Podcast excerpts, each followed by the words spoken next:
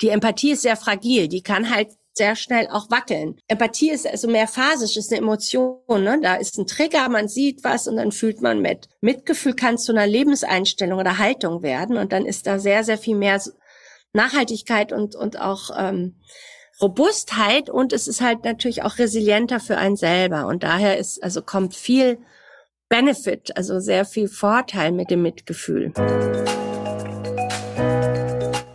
Empathie, ein Thema, um das man heutzutage nicht mehr drumherum kommt. Denn der Ruf nach mehr Empathie wird immer lauter. Selbst Microsoft CEO Satya Nadella sieht in Empathie die Schlüsselkompetenz der Zukunft. Denn klar, Empathie und Mitgefühl halten uns gesund und ermöglichen ein gesellschaftliches Miteinander.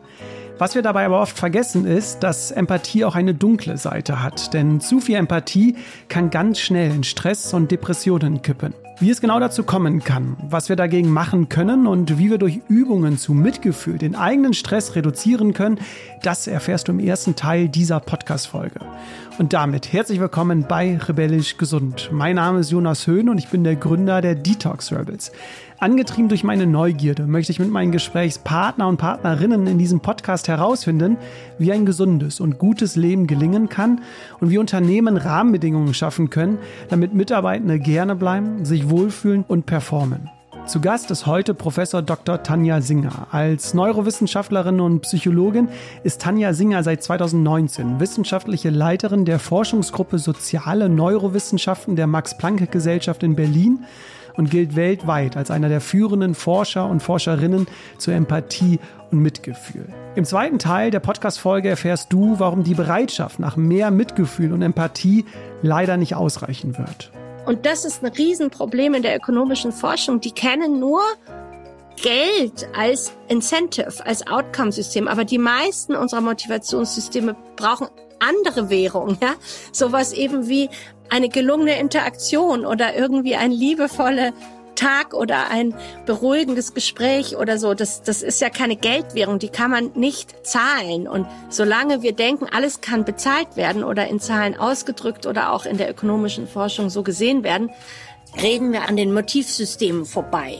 Du erhältst also von Tanja Singer in der zweiten Hälfte konkrete Ideen und Vorschläge, welche Veränderungen es braucht, um das Miteinander im Arbeitskontext zu fördern und zu steigern. Es lohnt sich also definitiv dran zu bleiben und ich wünsche dir jetzt ganz viel Spaß bei dieser Folge. Rebellisch gesund. Der Podcast von den Detox Rebels zu deinem gesunden Lifestyle. Liebe Frau Singer, nach all der intensiven Vorbereitung und Recherche freue ich mich jetzt endlich, Sie hier live äh, zu sehen. Ich bin voller Vorfreude und Begeisterung. Schön, dass Sie da sind. Im Intro hatte ich es äh, erwähnt, soziale Neurowissenschaften. Was heißt das konkret? Was können sich die Zuhörer und Zuhörer darunter vorstellen?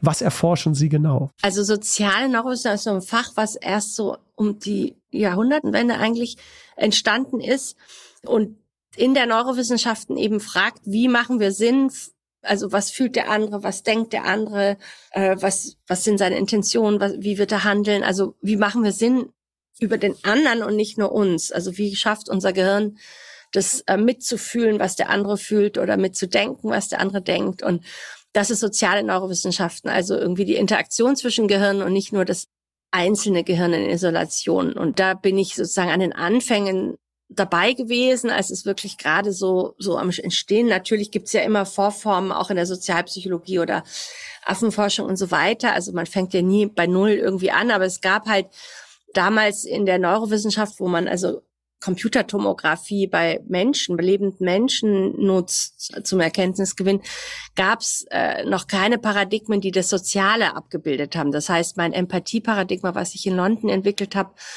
war so eins der ersten, wo man sich überhaupt der Frage näherten, ja, wie fühlt denn mein Gehirn mit den Gefühlen des anderen Gehirns mit? Also wie löst das Gehirn das Problem, dass wenn Sie jetzt leiden, leid ja nicht ich und mein Körper, sondern wie weiß ich das, wie fühle ich mit? Und das ist so ein Hauptthema der sozialen Neurowissenschaft. Alles, was sozusagen, äh, ja, Kommunikation, gelungene Interaktion, Kooperation, all das gehört zu den Themen der sozialen Neurowissenschaften immer wichtiger. Ich habe das Gefühl, wir berichten immer mehr darüber. Sie hatten auch schon eben das äh, Wort Empathie genannt. Ich glaube, Empathie ist gerade in aller Munde. Es wird dann von allen Seiten quasi mehr Empathie gefordert, auch Microsoft CEO ähm, sagt, dass Empathie die Schlüsselkompetenz der Zukunft ist.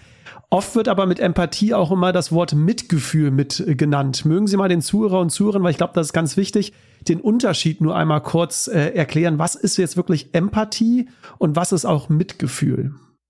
Also zunächst mal muss man sagen, es gibt nicht so eine einzige Definition von Empathie, auf die sich die Welt geeinigt und die Fächer geeinigt hätten. Das wäre einfach falsch, das zu behaupten. Aber wir nutzen eine Definition, die sehr, ähm, die stark auf der Wissenschaft basiert, also Psychologie, Neurowissenschaften und so weiter. Und die, glaube ich, am differenziertesten ist, weil viele, wenn sie von Empathie sprechen, meinen sowas ganz Allgemeines wie alles, was mit dem anderen zu tun hat. Also ob das jetzt ein Fühlen ist oder ein Denken oder also kognitiv verstehen oder in Resonanz oder Mitgefühl ist, das ist alles ein Mischimaschi, also alles wird nicht differenziert.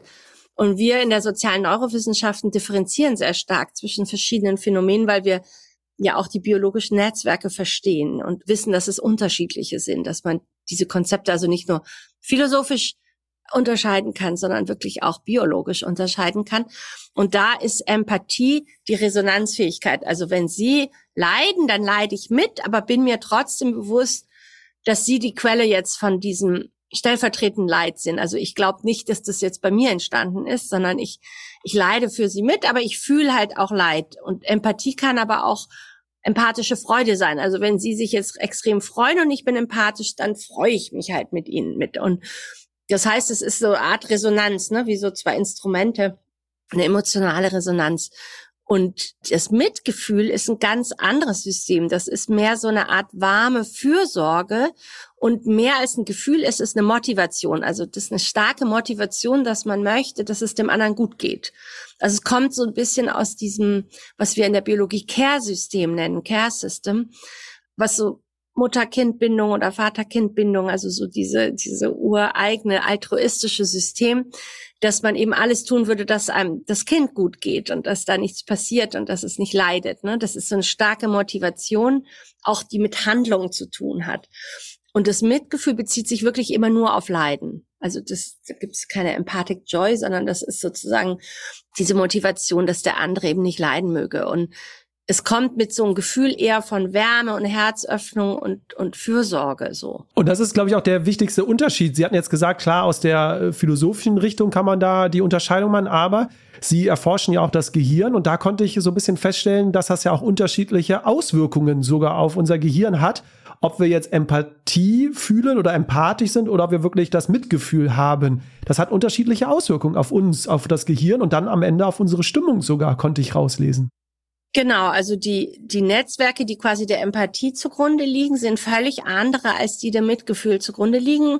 Also jetzt stellen Sie vor, Sie leiden und ich habe einen empathischen Zugang zu Ihnen, dann würden Netzwerke in meinem Gehirn auch aktiviert werden, die für mein Leiden zuständig sind, also die mein Leiden verarbeitet. Das heißt, ich fühle wirklich mit in dem Sinne, dass ich wirklich die Netzwerke aktiviere, die dieses Gefühl auch in mir verarbeiten. Das ist wie so ein eine Resonanz im Gehirn. Ne? Das heißt, sie leiden, ich leide auch mit, wobei ich eine klare Unterscheidung zwischen mir und ihnen habe. Ne? Diese selbst andere Unterscheidung ist wichtig. Also ne, es ist nicht, wenn sie zum Beispiel jetzt, was weiß ich, eine, eine Brandwunde auf der rechten Hand hätte, dann würde ich das emotionale Leiden von ihnen mitfühlen, aber nicht, ich würde nicht auf meiner rechten Hand plötzlich eine Brandwunde fühlen. Ne? So weit geht's nicht. Also es, ist, es gibt schon eine Unterscheidung.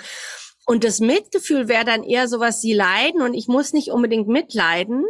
Das ist vielleicht die erste Reaktion, diese empathische Reaktion ist so die erste Reaktion, aber dann Mitgefühl ist mehr sowas wie eine ganz warme, zugewandte Haltung und vor allem der Motivation, wie kann ich Ihnen jetzt helfen? Ne? Was kann ich tun, dass es Ihnen besser geht? Was, also so, das ist eher wie das Halten von so einem Kind, ähm, es gibt doch in, in der Christenheit diese Pietat, die den Jesus hält. Das wird ja immer so als Inbegriff, visueller Inbegriff dieser mitfühlenden Mutter. Ähm, und aus dem System kommt Mitgefühl. Ne? Das heißt, ich habe dann nicht unbedingt negative Gefühle und im Gehirn zeichnet sich das ab in Aktivierungen in einem Netzwerk, was affiliative Caring-Netzwerke sind. Also das sind Netzwerke, die eher mit positiven, warmen Gefühlen einhergehen und nicht unbedingt die Schmerzmatrix und Leiden und negative Gefühle. Das heißt, die, das sind wirklich zwei verschiedene biologische Systeme und wir bringen den Leuten in unseren Trainingsstudien bei, wie man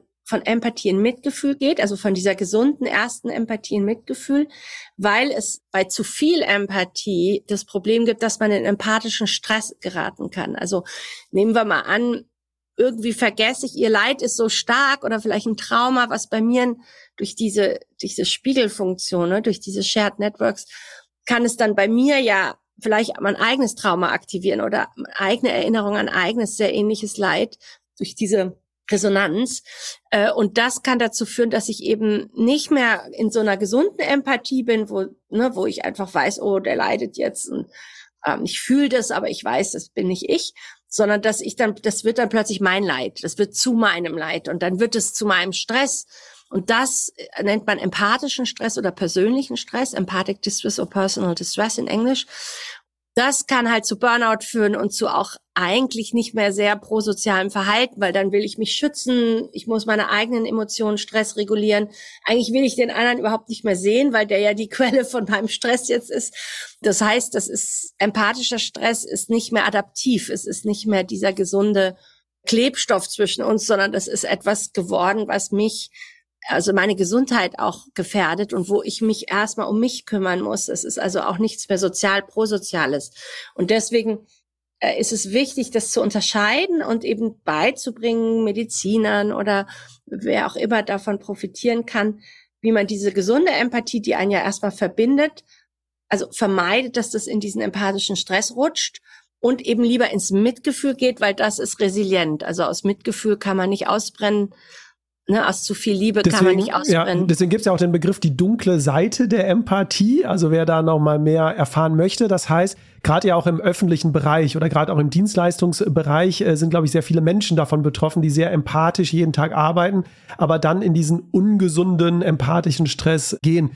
Und die Frage, die sich jetzt bei mir dann da immer so stellt, ist, auf der einen Seite ist ja gerade, wie gesagt, der Ruf ganz groß nach Empathie. Es gibt auch ganz viele äh, Studien, die gerade im Arbeitskontext durchgeführt worden sind, wo gezeigt worden ist, dass Menschen, die von einer empathischen Führungskraft geführt werden, dass die Innovation gesteigert wird, das Engagement wird äh, verbessert, es gibt eine bessere Vereinbarkeit von Beruf und Familie. Also Empathie hat ja positive äh, Folgen. Auf der anderen Seite haben Sie jetzt mir geschildert, aber es kann auch dazu führen, dass Menschen in diesen negativen Empathiestress kommen. Es war meine Frage, brauchen wir dann jetzt mehr Empathie oder dann doch nicht mehr Mitgefühl eigentlich? Weil bei Mitgefühl hatte ich so das Gefühl, wir helfen anderen Menschen, wir kommen in die, in die Handlung und es hat sogar noch positive Auswirkungen auf mich selbst, auf das Gehirn. Ich glaube, dass in den meisten äh, Studien, die so im Business gemacht werden, die Unterscheidung gar nicht erst zwischen Empathie und Mitgefühl gemacht hat. Und daher ist es auch so ein bisschen lost in translation, die Ergebnisse.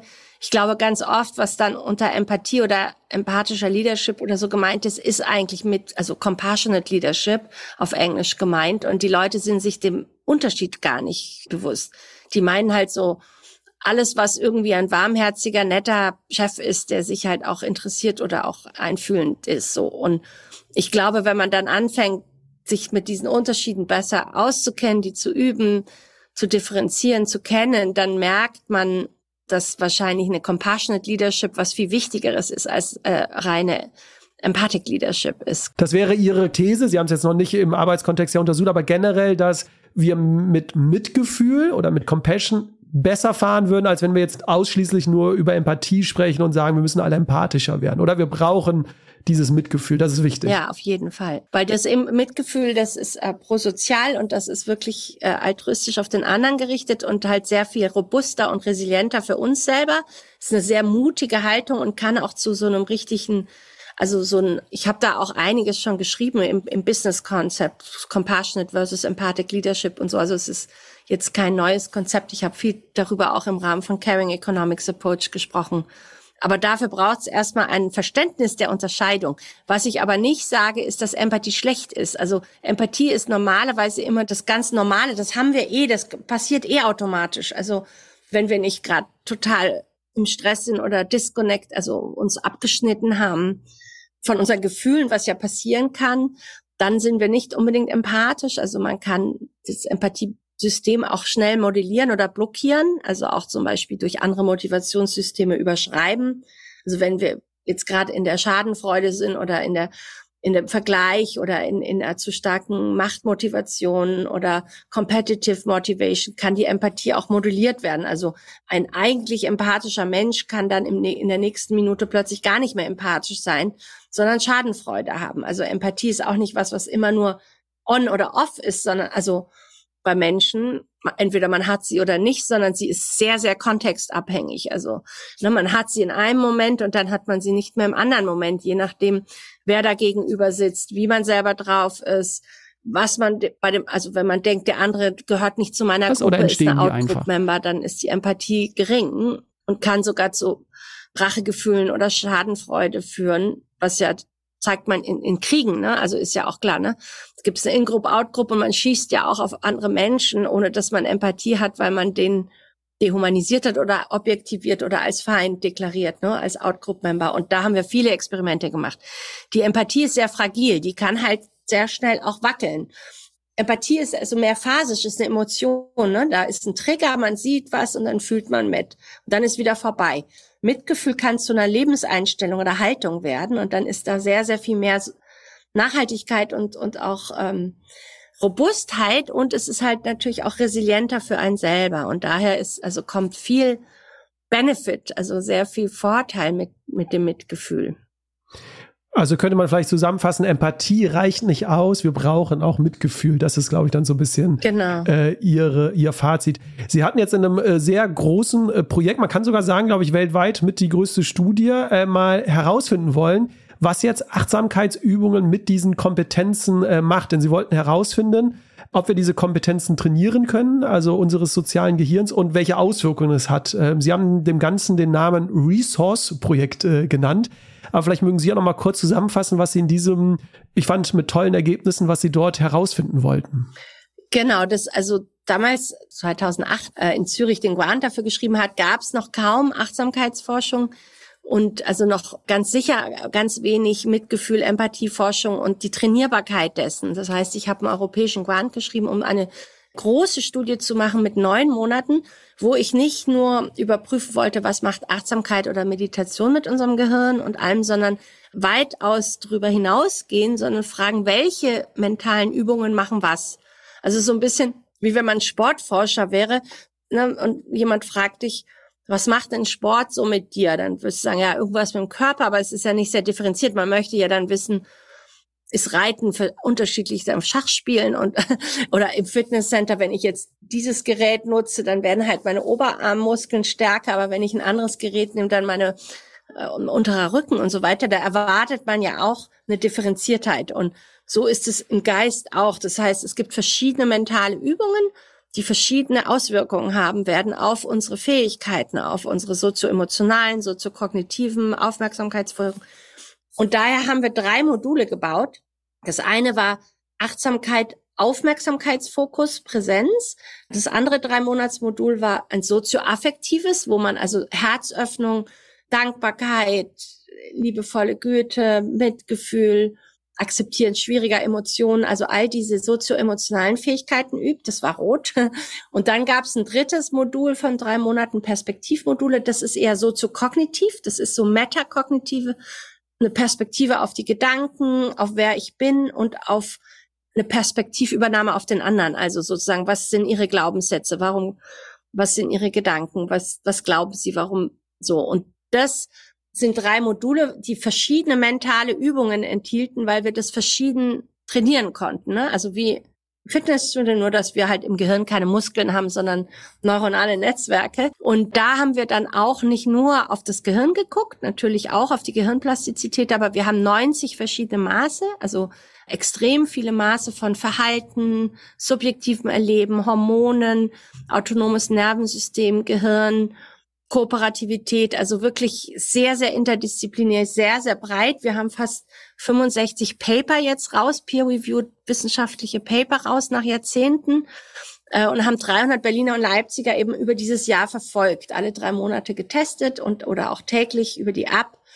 und haben und sie haben 30 Minuten bestimmte meditative, kontemplative Übungen gemacht, entweder mit einem Partner oder eben allein um diese verschiedenen Fähigkeiten zu trainieren. Und was wir dann auch wirklich beweisen oder finden konnten, sind zwei Sachen. Es gibt Plastizität, also auch in einem Alter von 43, 55 noch. Wir hatten ja nicht nur junge Menschen in unserem Sample. Kurz was äh, für die Zuhörer und Zuhörer, die sich unter Plastizität nichts vorstellen können, bedeutet, dass wir unser Gehirn trainieren können, also dass es noch lernen kann, sich noch weiterentwickeln kann. Genau, oder? das ist sozusagen die, die Veränderbarkeit nicht nur von unserem Gehirn. Plastizität ist der Ausdruck von Veränderbarkeit kann vom Gehirn sein, dann nennt man das neuronale Plastizität, es kann vom Verhalten sein, Verhaltensplastizität, vom Hormonsystem, endokrine Plastizität, also je nachdem, welches System wir uns angucken, ist es Lernfähigkeit. Und da haben wir eben zeigen können, dass je nach, also zwei Sachen. Erstens gibt es Lernfähigkeit auf allen Ebenen vom Plastizität vom Gehirn, Hormonsystem, Stresssystem, Verhalten, subjektives Wohlbefinden, mentale Gesundheit. Auf allen Ebenen haben wir Veränderungen sehen können auch eben bei älteren Menschen, wo man ja immer sagt, dass da die Plastizität weniger ist. Und das andere, was sehr wichtig äh, war, ist, dass es aber wirklich entscheidend ist, was ich übe jeden Tag. Also die, die drei Monatsmodule haben sich sehr, sehr unterschieden in ihren Effekten. Ne? Wenn ich achtsamkeitsbasierte Aufmerksamkeitsübungen drei Monate mache, dann werden halt Netzwerke im Gehirn dicker, die Aufmerksamkeit verarbeiten. Ne? Und auch meine Aufmerksamkeitsfähigkeiten werden besser. Aber mein Mitgefühl oder mein Altruismus oder Kooperativität werden nur besser, wenn ich dann drei Monate in diesem sozioemotionalen Modul übe. Und meine, meine soziale Intelligenz, also diese kognitive Metafähigkeit wird nur besser, wenn ich eben auch diese Perspektivübe Partner-Dyaden jeden Tag zwölf mache in diesem Perspektivmodul. Ne? Die wird nicht durch die anderen Module besser. Also im Internet äh, ist es frei äh, zugänglich, die ganzen detaillierten Ergebnisse. Da haben sie sogar, es gibt auch einen Vortrag von Ihnen, wo sie es wirklich in einer Stunde ausführlich äh, zeigen. Äh, mit Blick auf die Uhr haben wir natürlich nicht diese Zeit, aber was ich bemerkenswert fand, war eine Zahl, und die hatte ich mir mit rausgeschrieben, dass mit diesem Modul, Sie hatten es angesprochen, mit dem Modul Mitgefühl, dass da der eigene Stress um 52 Prozent reduziert werden konnte. Und das fand ich irgendwie sehr bemerkenswert. Genau, also wir konnten sozusagen in so einem sozialen Stressor-Labortest, der heißt TSST, ähm, 51 Prozent auf der Hormon hormonellen Cortisol Ebene, also auf, also auf einer Hormonebene, nachweisen, dass nur in den sozialen Modulen, also da, wo man diese Partnerübung auch macht, jeden Tag zwölf Minuten, die nennen wir Dyaden, ne, Dyaden wegen zwei, also Partnerübung, dass da der soziale Stress bis zu 51 Prozent also reduziert werden konnte. Und das war relativ bemerkenswert und hat wahrscheinlich aber wirklich damit zu tun, dass ich also nicht einfach nur Achtsamkeit allein zu Hause, sondern eben mit einem zuhörenden Partner übe, quasi nicht mehr Angst zu haben, negativ beurteilt zu werden oder, oder verurteilt zu werden, was ja oft der Trigger für sozialen Stress ist. Ne? Ich bin nicht gut genug, nicht schnell genug, ich habe nicht genug gearbeitet, ich habe das falsch gemacht, ich bin zu so, ich bin zu das. Und das üben wir quasi mit diesen Partnerdyaden abzubauen und mehr Toleranz zu entwickeln und weniger urteilen und mehr empathisches Zuhören. Das haben wir jetzt in der Kopf Social Studie. Das ist eine weitere Studie, die wir jetzt in der Pandemie gemacht haben. Da haben wir uns nur diese Dyaden rausgeholt, zwölf Minuten nur online. Also aus diesem Riesenprojekt haben wir uns quasi nur ein, also so Low Dose, also wirklich nur zwölf Minuten eine Meditation, diese Partnerübung und haben die direkt verglichen mit so einer klassischen Achtsamkeitsübung alleine, zwölf Minuten pro Tag. Und das waren Berliner und Berlinerinnen und die haben das alles nur online während der Pandemie gemacht und da haben wir eben auch noch mal sehen können, haben wir gerade frisch die Ergebnisse, dass dieser soziale Stress auf Hormonebene eben wirklich nur nach der Dyade, also nur nach dieser Partnerübung. Jetzt wussten wir, das ist wirklich nur wegen der Übung, weil wir nur diese Übung hatten. In einem Ressourceprojekt haben sie ja ganz viele verschiedene Übungen jeden Tag gemacht und über drei, neun Monate hinweg. Jetzt wissen wir, dass es wirklich diese, diese intersubjektiv sozio-emotionale Übung ist, die diesen Stress runterbringt und weniger diese achtsamkeitsbasierte wo man ja alleine und eben nicht mit sozialen, intersubjektiven anderen übt, ne, sondern. Aber das ist ja total spannend für die Zuhörer und Zuhörer, die sich jetzt alle fragen, wie sah denn diese Übung aus? Ich habe es äh, mir im Vorfeld mal durchgelesen. Es waren wirklich, wie Sie gesagt haben, jeden Tag diese zwölf Minuten und äh, sechs Minuten hat immer ein Mensch, eine Person gesprochen, der andere hat einfach nur zugehört. Und dann wurde es quasi gewechselt und es wurden zwei Fragen quasi gestellt und die mussten quasi äh, in diesen sechs Minuten beantwortet werden. Haben Sie gerade die Fragen noch parat? Dann können wir sie nämlich die teilen. Das also, war, glaube ich, einmal. Nein, also bei die, die heißt Affektdyade, aber es gibt natürlich verschiedene Typen von Dyaden, aber bei der Affektdyade ist es sozusagen, erzähl mir einfach eine Situation der letzten 24 Stunden. Wir machen das ja jeden Tag, also des letzten Tages, seitdem wir gesprochen haben, wo du was Schwieriges, eine schwierige Emotion empfunden hast und wie hat sich die im Körper angefühlt. Also es ist ganz wichtig, dass man sie im Körper verankert. Also dass man fühlen lernt, wo sich Emotionen im Körper abspielt. Und dann kommt ein Gong nach zweieinhalb Minuten und dann erzähl mir eine Situation, wo du Dankbarkeit empfunden hast. Das ist sozusagen das Antidot, das Care-System, das hilft sozusagen die positiven, resilienten Emotionen hochzufahren. Also Dankbarkeit und wie hat sich das im Körper angefühlt? Und dann tauscht man. Und der, der empathisch zuhört, lernt empathisches Zuhören, darf also überhaupt nicht reden oder unterbrechen oder irgendwas sagen. Das ist äh, ähm, wirklich nur empathisches, achtsames, nicht urteilendes Zuhören. Und dann hat man ja eine demokratische, also dann wechselt man die Rollen und dann wird der Zuhörer zum Explorierer und der andere zum Zuhörer. Und das ist extrem wirkungsvoll. Frau Singer, bevor wir jetzt auf den ähm, wirtschaftlichen Kontext noch mal kurz äh, gehen, äh, denn Sie schlagen ja gerne Brücken und äh, deswegen bin ich total gespannt, was Sie gleich noch äh, zu den Wirtschaftswissenschaften dann äh, für Erkenntnisse haben. Wenn wir das jetzt einmal kurz zusammenfassen, worüber wir gerade gesprochen haben schon mal. Wir haben, also ich glaube, nach Ihnen ist es auf jeden Fall wichtig, zwischen Empathie und Mitgefühl zu unterscheiden, weil es unterschiedliche Auswirkungen auf das äh, Gehirn hat. Das haben Sie ausführlich beschrieben und dann konnten Sie ja jetzt in Ihren Studien zeigen, wir können Mitgefühl trainieren, also wir können diese sozialen Kompetenzen unseres sozialen Gehirns äh, trainieren. Und da haben sich diese Partnerübungen, wenn ich das so sagen darf, sehr bewiesen quasi, um den sozialen Stress zu reduzieren und quasi um mehr Mitgefühl, um mehr Kooperation, um mehr Verbundenheit zu haben.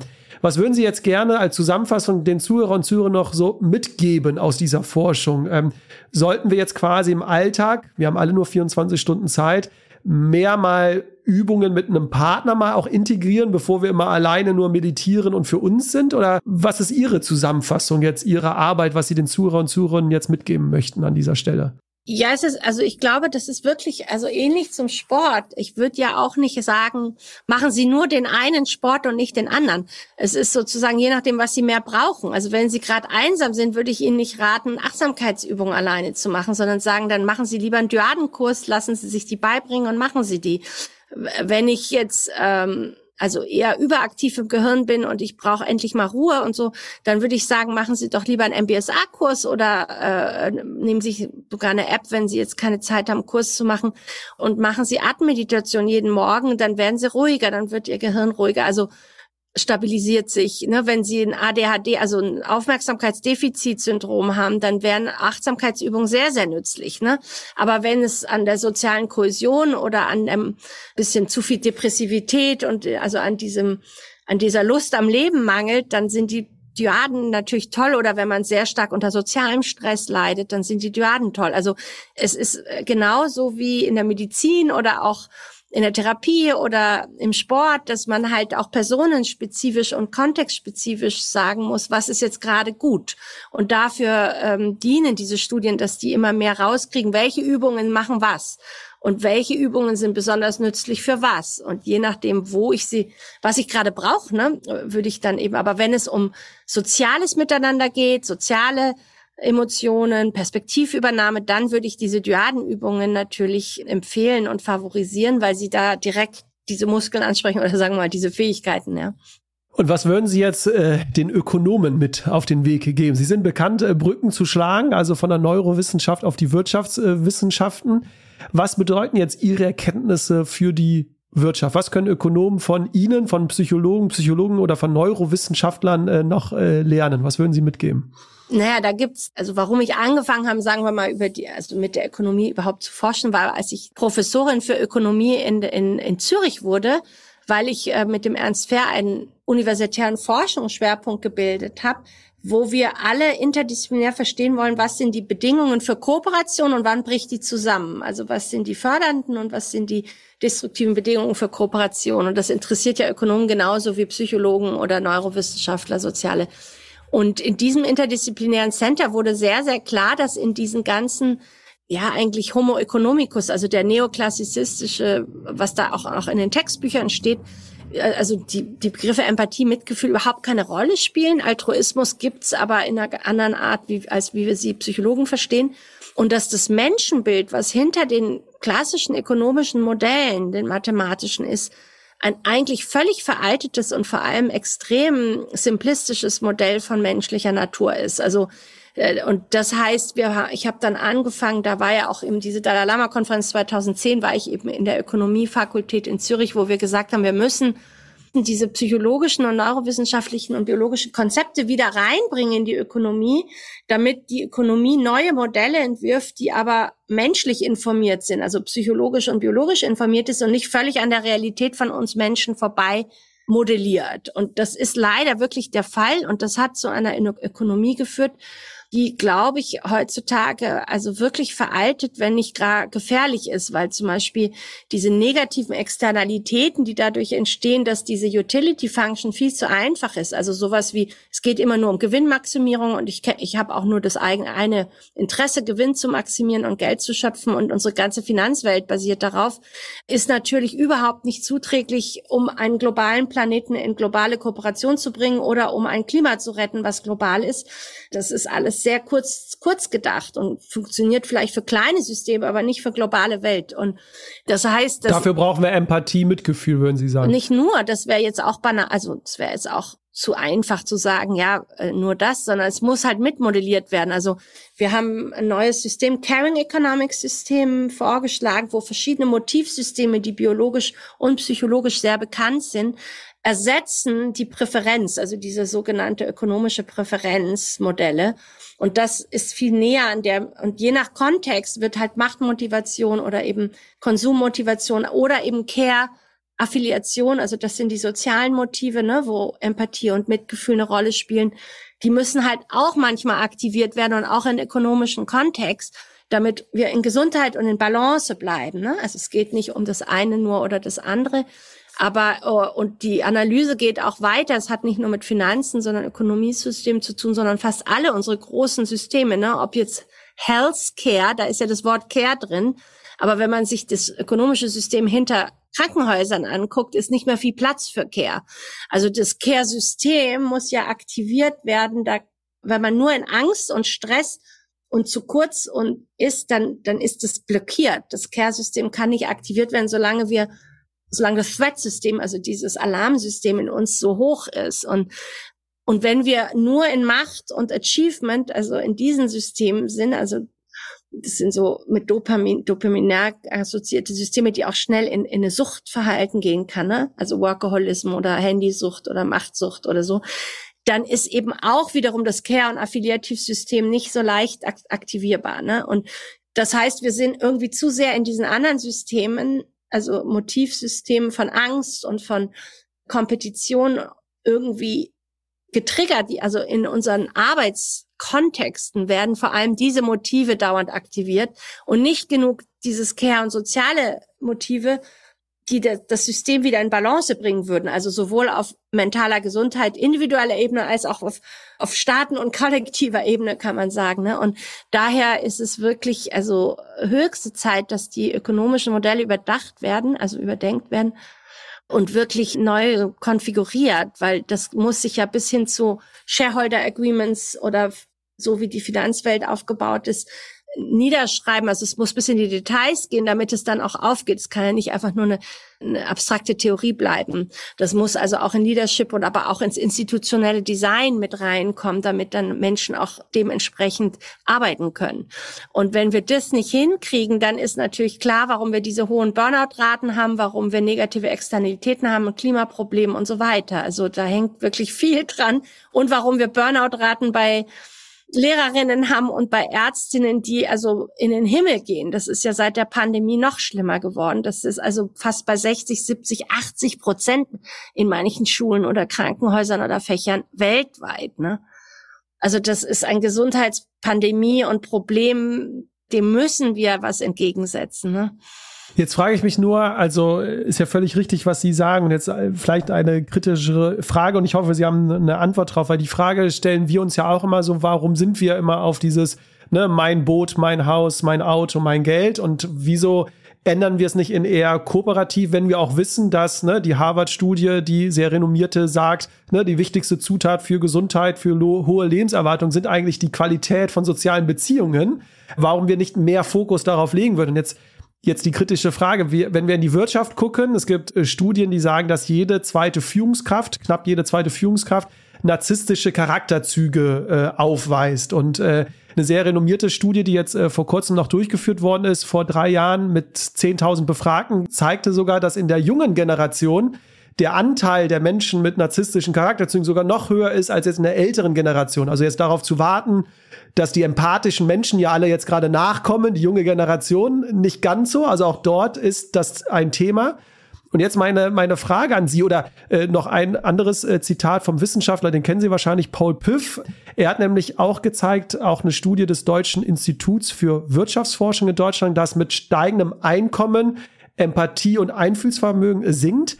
Meine Frage jetzt an Sie, wie bekommen wir diese Menschen jetzt, die ja darüber entscheiden, in welche Richtung diese Modelle jetzt gehen, ob jetzt das Unternehmen eher nach Gewinn strebt oder eher nach äh, anderen sozialen äh, Kennzahlen, wie kriegen wir diese Menschen jetzt dazu zu sagen, vielleicht Empathie, Mitgefühl, andere soziale Motive ist jetzt äh, wichtig, weil einsichtig sind die ja nicht, diese Menschen. Haben Sie sich da mal mit beschäftigt? Wie kriegen wir diese überzeugt? Da, das ist eine komplexe Frage, weil es da um sozialen Wandel geht. Ne? Also erstens bin ich mal der Überzeugung, wir werden ja nicht als Narzissten geboren oder wenige. Es gibt ganz, ganz, also die richtig, wirklich diagnostischen, also man darf den Narzissmusbegriff auch nicht überdehnen. Das wird jetzt Deswegen immer... sage ich, ne, narzisstische Charakterzüge. Genau, also es ist so ein ne? Trade. Ist, genau. Der diagnostizierte Narzisst als Pathologie ist ja selten und das ist dann... Ich glaube, bei 0,1 hatten wir im Podcast und, schon mal Genau, und das ist ja. wirklich, und das ist dann auch ein echtes Problem und auch kaum erziehbar. Aber sagen wir mal, das, was Sie gerade ansprechen, wenn man sich das als, als Persönlichkeitstrade, ne, Fragebogen anguckt,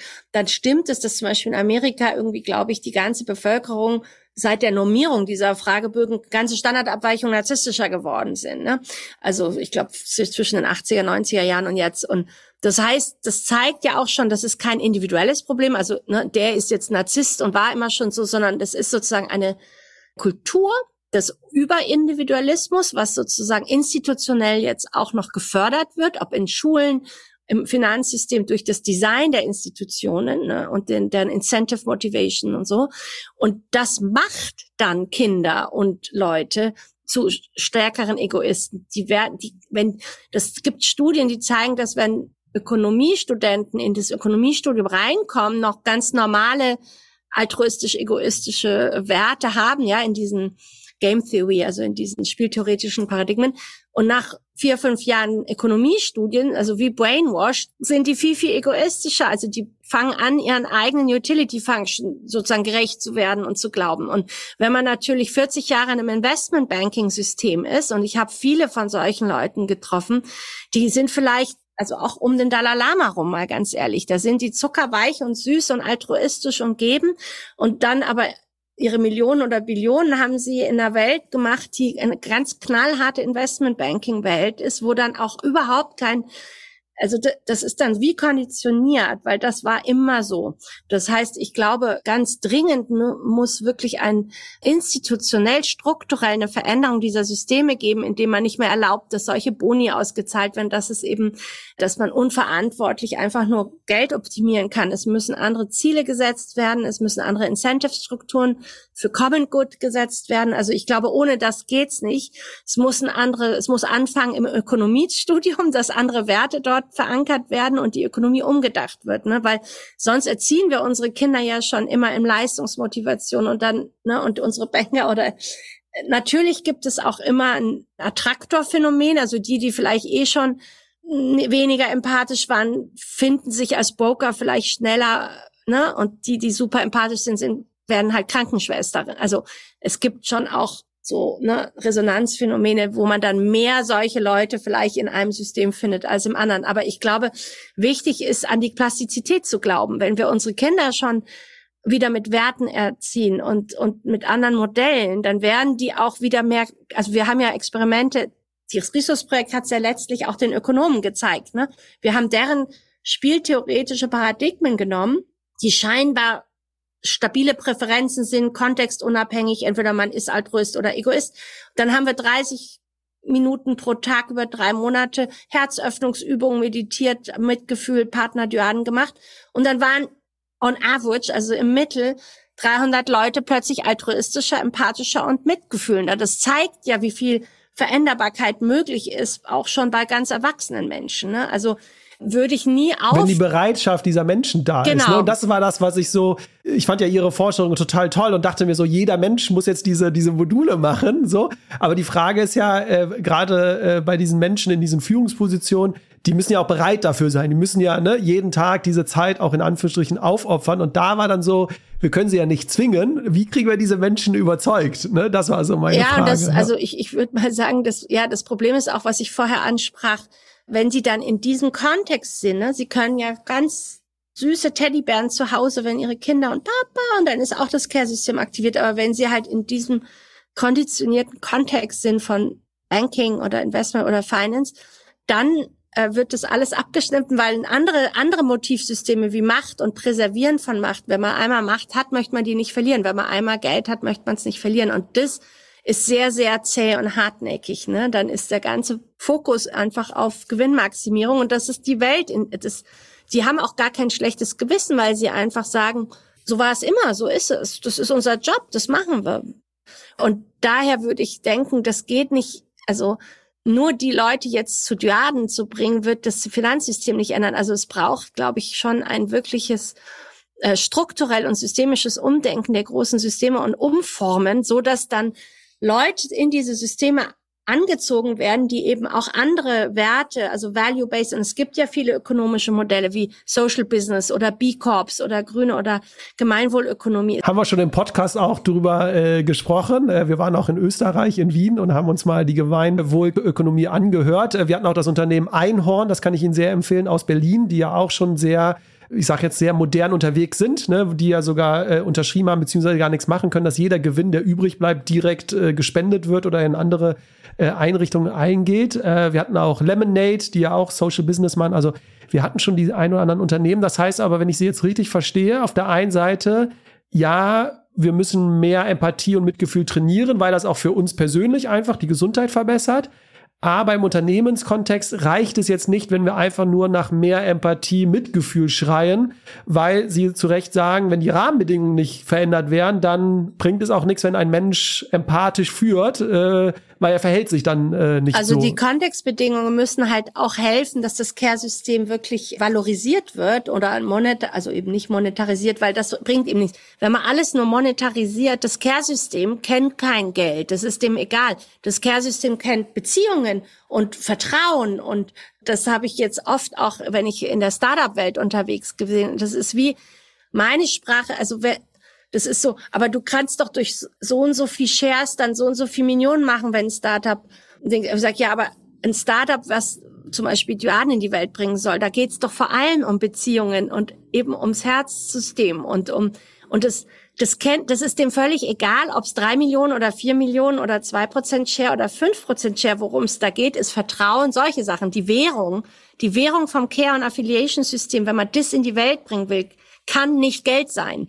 Weil das ist wie eine Untergrabung des Care-Systems. Das Care-System, das ist so wie, es gibt ja diese Sacred Valley-Forschung, das ist so wie wenn ein Vater nach einem wunderschönen Weihnachtsessen mit der Familie so ein Hunderter auf den Tisch legen würde und sagen, hier für euch, das war ein super schönes äh, Christmas.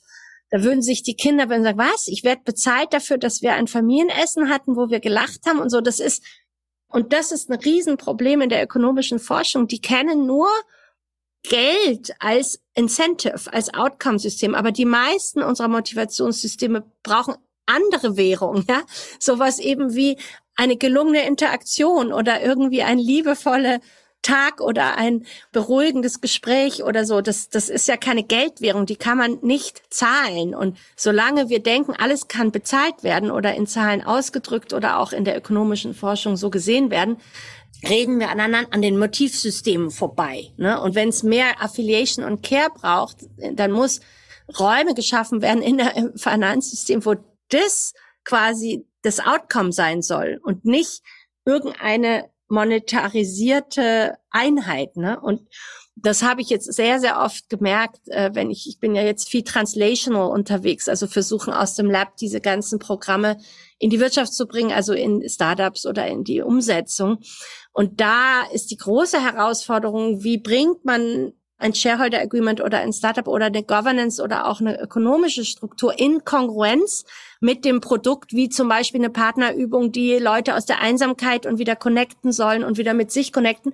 Da braucht es auch ein anderes ökonomisches Modell, weil ansonsten, wenn man da ein klassisches Investor-Modell nimmt, wo es nur um Verkauf und Exit-Strategie in drei Jahren geht, egal wie die, wie das Produkt dann qualitativ ausgelegt wird, ne, dann gibt es ein Mismatch ja, zwischen, zwischen dem Produkt, was man versucht in die Welt zu bringen und, den, und der Art, wie man das bringt. Und das ist also nicht ein einfaches Problem zu lösen. Es braucht ja auch Geld und es braucht ein Finanzsystem, es braucht, aber was ist ein Caring One? Ne? Und wie sieht es aus? Und ich meine, ich bin da, ich bin ja keine Ökonomin, also selber am Lernen und am Lernen durch Fehler und am Lernen durch Beobachten. Aber was mir also ganz klar ist, ist, dass wir dringend da an den Schrauben drehen müssen, ne?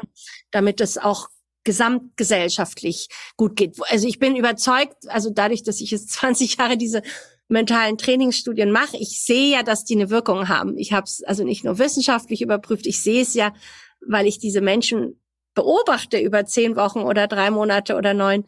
Und ich sehe ja den Wandel mit den eigenen Augen. Also das ist ja überhaupt nicht zu leugnen.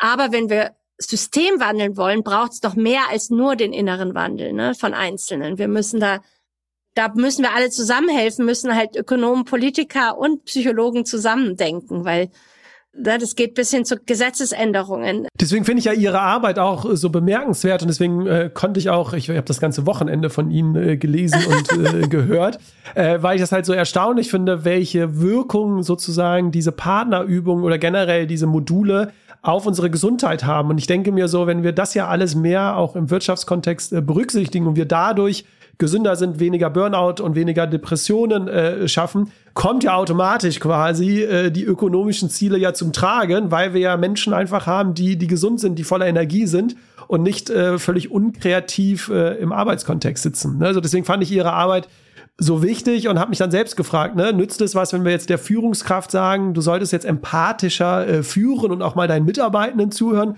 Oder braucht es nicht auch noch andere Komponenten, damit überhaupt eine Führungskraft das dann am Ende macht? Und es muss vor allem geschult werden. Also nur zu sagen, sei mal empathischer. Also es ist ja eine wirklich, es ist ein wirkliches Skill, es ist eine Fähigkeit, genau wie Klavierspielen und so. Es muss geschult werden, bis man also interozeptives Körpergewahrsein, ne? Wie fühlt sich eine Emotion im Körper an? Dauert drei Monate, sechs Monate, jeden Tag üben. Das ist nicht einfach mal ein kleines Seminar. Aber das ist ja, eine, ist ja eine gute Nachricht jetzt zum Ende, Frau Singer. Wir können es ja auch positiv, man kann es trainieren. Also ja, ist ja, ja genau. eine positive Nachricht. Also wenn, wenn Sie jetzt die Führungskraft an und also das wäre schon gut, wenn die auch in solche Kurse gehen würden. Und also genauso wie sie ja auch bereit sind, im Fitnessclub zu gehen oder ganz früh aufzustehen, um joggen zu gehen, kann man zwölf Minuten mental trainieren. Genauso und die Empathie und das Mitgefühl und diese Qualitäten gehören dazu. Die gehören dann einfach zu dem, zu der Ausrichtung für so ein Üben tagsüber dazu. Mit Blick auf die äh, Zeit, äh, Frau Singer, wir haben immer eine abschließende Frage in unserem Podcast, weil das äh, Motto der Detox Rebels ist, wir müssen nicht mehr machen, sondern einfach nur etwas anders machen. Was würden Sie sich wünschen von den Menschen, von den Unternehmen, äh, das, was Sie gerade jetzt spontan in den Kopf kommt? Was sollten wir zukünftig anders machen? Gibt es da so eine Sache, die da gerade hochkommt? Insgesamt glaube ich wahrscheinlich weniger Außenfokus, also Konsum haben, Materialismus, da, da, da, und mehr Innenfokus, also mehr nach innen gehen und sich angucken, wie reich die innere Welt ist und sich damit vertraut machen und anfangen damit zu arbeiten, weil nur da drin liegt das Glück. Also es, man kann sich niemals von außen kaufen, es kann nur von innen kommen. Nur. Und daher von da nach da mehr wieder rein.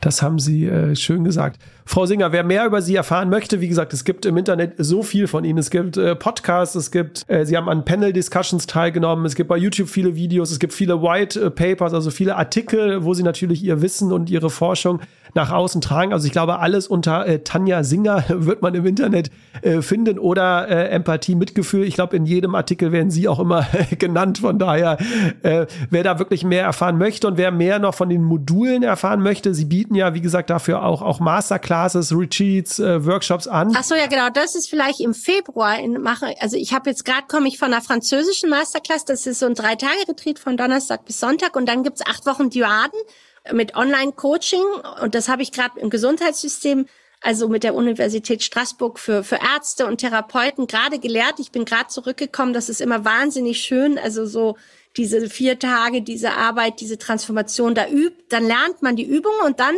äh, begleite ich jetzt diese Gruppe eben acht Wochen weiter, tägliche Duaden, wöchentliches Zoom-Coaching vertiefen und wir machen so eine Masterclass für Deutschsprachige, weil das war jetzt Französisch für, für Healthcare, aber wir machen eine für alle, also für, offen für die Gesellschaft. Im äh, Februar, die heißt Reconnect Masterclass für Society, die könnt ihr auf www.tanjasinger.de auf meiner Webpage finden, die Anmeldelinks. Vielen Dank auf jeden Fall für Ihre Arbeit, vielen Dank jetzt auch für Ihre Zeit. Dankeschön, danke Ihnen.